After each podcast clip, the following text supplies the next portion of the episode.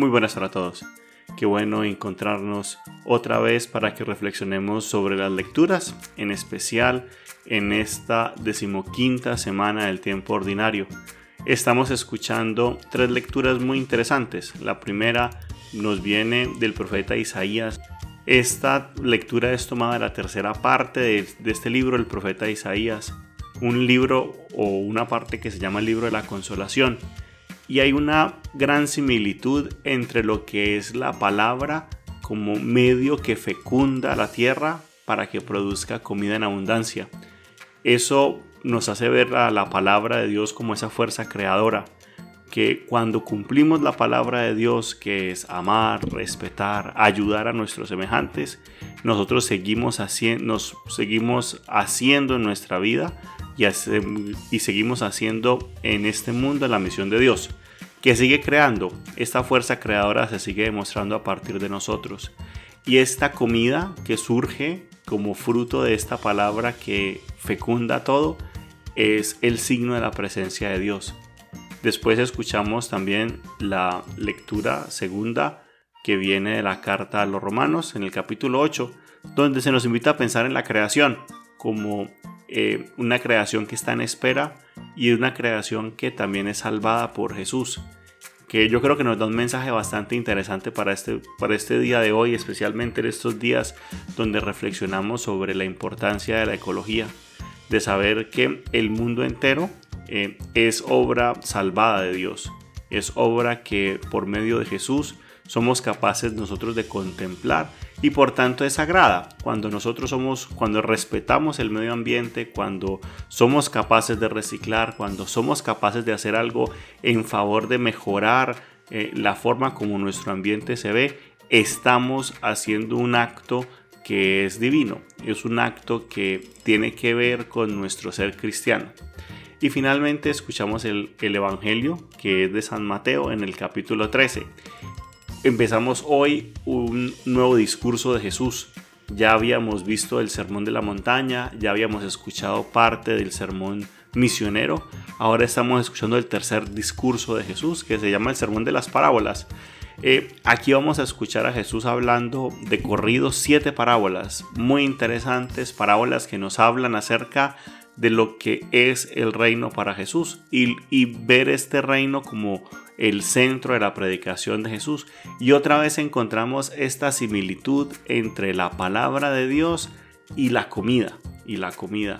Eh, y estamos aquí especialmente ya al final del ministerio de Jesús en Galilea. Después de estas siete parábolas empezará Jesús su camino a Jerusalén. El texto que nosotros escuchamos hoy está dividido en tres partes. ¿sí? Cuando lo escucharemos en, en, la misa del domingo o antes para reflexionarlo personalmente o en familia, veremos que hay estas tres distintivas partes. La primera, escucharemos la parábola del sembrador, donde hay una gran insistencia a que veamos este crecimiento del reino que ocurre en diferentes tipos de suelo.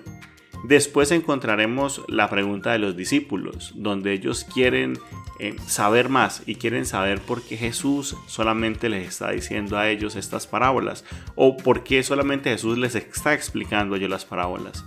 Y finalmente escucharemos la interpretación de Jesús, que es una interpretación de forma alegórica. Trata de que descubramos una realidad diferente dentro de la parábola que Jesús mismo está diciendo.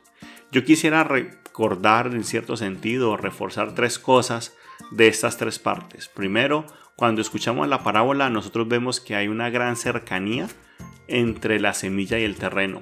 La semilla como siendo ese aporte de Dios y el terreno siendo nuestro aporte, lo que nosotros somos. Y tiene que haber un diálogo cordial entre estas dos partes, en saber que nosotros recibimos una semilla que es importante y que es buena, que es una palabra que quiere de nosotros eh, nuestra libertad, nuestro amor, nuestra dedicación y que nosotros tenemos que ofrecer un terreno que sea fértil, de ofrecer nuestra vida, nuestras dificultades, lo que nosotros somos.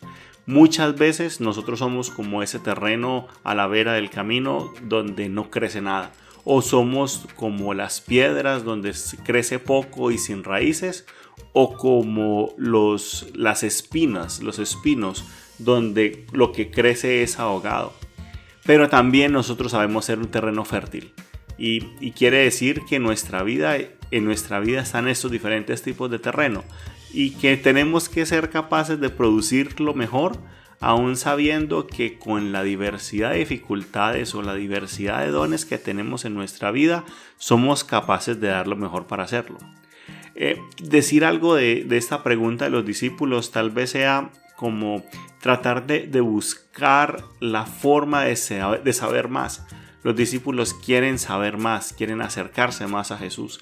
Y yo creo que, que nosotros como cristianos tenemos que seguirnos preguntando y seguir investigando y seguirnos acercando a la palabra de Dios para saber mucho más.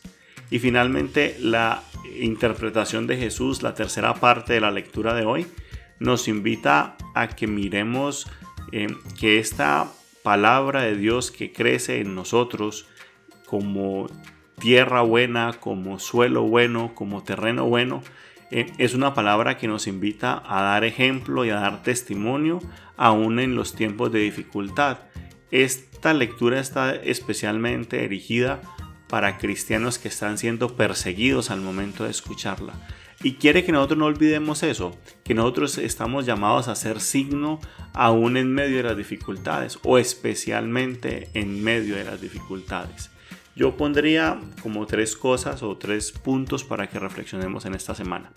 El primero, yo creo que la pregunta que nos surge al escuchar la parábola es precisamente el preguntarnos, valga la redundancia, qué tan buen suelo soy, qué tan buen terreno soy, qué tantas piedras, qué tantas bordes, qué tantos eh, abrojos o espinos hay en mi vida y, cómo ser capaces de que mi tierra, de que mi vida cada vez sea más fértil para recibir esta palabra y dar fruto. Lo segundo, yo creo que nos enseña también que no hay preguntas tontas, que tenemos que indagar, que se necesita que nuestra fe cada día esté más clara y que cuando nosotros dudamos de lo que está pasando, eh, estamos aumentando en nuestra fe. Y finalmente, yo creo que ante las dificultades, nuestra respuesta tiene que ser una de esperanza y sobre todo de perseverancia. Pidámosle al Señor que nos ayude en este fin de semana y que seamos capaces de entregar lo mejor de nosotros al servicio de los demás. Un muy feliz día y muy feliz, semana para todos.